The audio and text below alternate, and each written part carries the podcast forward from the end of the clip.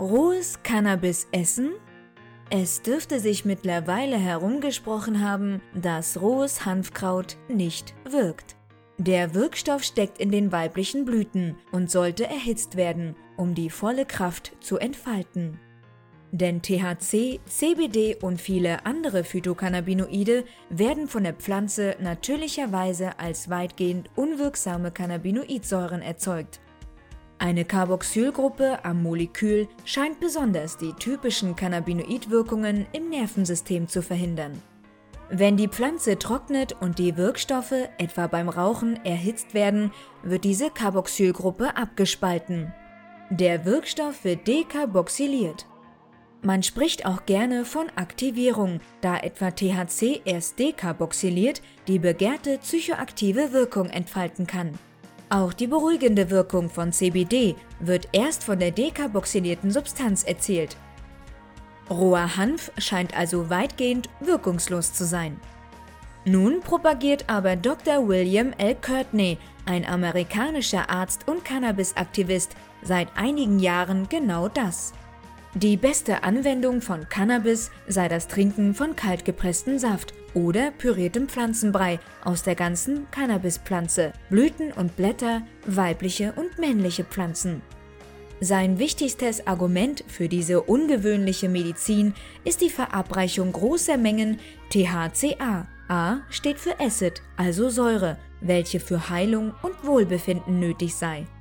Die Maximaldosis für aktiviertes THC ist nämlich ungefähr 10 Milligramm. Wegen der starken psychoaktiven Wirkung ist mehr ziemlich unangenehm bis unerträglich. Courtney empfiehlt aber eine Dosis Hanfsaft, die 200 bis 500 Milligramm THCA enthält. Bei der Herstellung im Entsafter oder im Küchenmixer sollte deshalb immer auf niedrige Betriebstemperaturen geachtet werden, damit ja kein Wirkstoff aus Versehen aktiviert wird. Ein weiteres Argument für rohen Hanfsaft sei die Einnahme ausschließlich natürlicher Cannabinoidsäuren. Wenn man das Konzept kritisch betrachtet, kommen aber doch einige Fragen auf. Der deutsche Cannabisarzt Dr. Fanjo Grotenhermen etwa hat das Konzept in einem Artikel schon 2013 als äußerst fragwürdig zurückgewiesen. Völlig abwegig ist die Einnahme von Rohhanf nun nicht. Die Säureformen THCA und CBDA wirken erwiesenermaßen antiinflammatorisch. Auch immunmodulierende Wirkung ist anzunehmen. Richtig ist auch, dass man in nicht aktiviertem THCA eine hundertfache Menge zu sich nehmen kann, ohne die in dieser Größenordnung tatsächlich höchst unangenehme Nebenwirkung eines vielfach überdosierten THC-Rausches. Fraglich aber, ob wirklich die Masse der Cannabinoide die heilsame Wirkung erhöht. Kann man denselben Heileffekt nicht auch mit einer viel geringeren Dosis aktivierter Cannabinoide erzielen? Muss umgekehrt Courtney seinen Patienten zu so immens hohen Dosen raten, weil seine Zubereitungsform eben sehr schwach wirksam ist?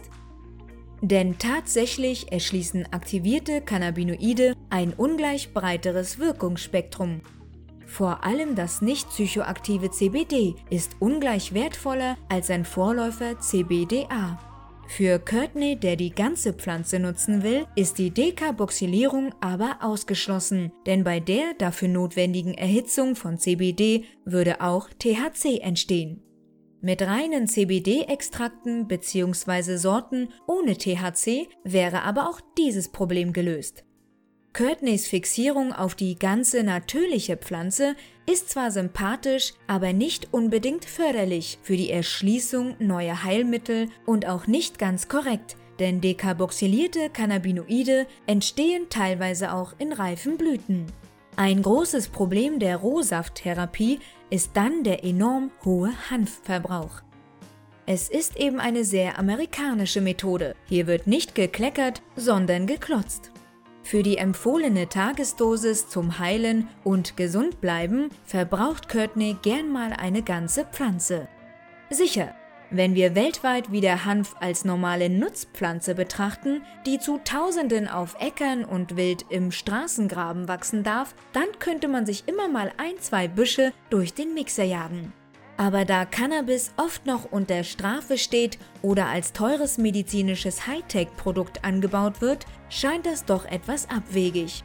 Wer rohen Hanf konsumiert, verzichtet auf Wirkung und verschwendet Material. Wo Dr. Courtney recht hat. Rund um den Hanf, die Phytocannabinoide und die Terpene ist noch viel zu erforschen. Und es ist sehr wahrscheinlich, dass das Zusammenspiel der einzelnen Wirkstoffe durchaus wichtig für die Wirkung ist. Es wäre also zumindest möglich, dass die Inhalte von Blatt und Stängel männlicher Pflanzen zusammen mit THCA und CBDA zum Wirkmuster beitragen und vielleicht eine besonders heilsame Mischung ergeben. Man könnte schließlich den bewussten Verzicht auf berauschendes THC auch als skurrilen, aber vielleicht nützlichen Schritt auf dem Weg zu einem normalisierten Umgang mit Cannabis als Volksmedizin begreifen. Wer also im Jahr 300 bis 400 Hanfbüsche übrig hat, die sonst keine Verwendung finden, kann die zu Rohhanfsaft verarbeiten und zum Frühstück trinken. Alle anderen, die wir mit hohen Preisen und strafrechtlichen Risiken leben müssen, werden da lieber mit den potenzierten Konzentraten vorlieb nehmen. Bis sich hier die Wissenschaft und Gesundheitspolitik zu eindeutigen Empfehlungen durchringen, können wir ja die Wartezeit mit einem Hanfblütentee überbrücken, der, richtig gekocht, tatsächlich eine angenehm ausgewogene Mischung von aktivierten und sauren Cannabinoiden enthält, wie eine niederländische Studie herausfand. Denn der heiße Kräutertee ist ja auch eine traditionelle Zubereitungsform, bekannt überall, wo Hanf als Nutz- und Heilpflanze diente.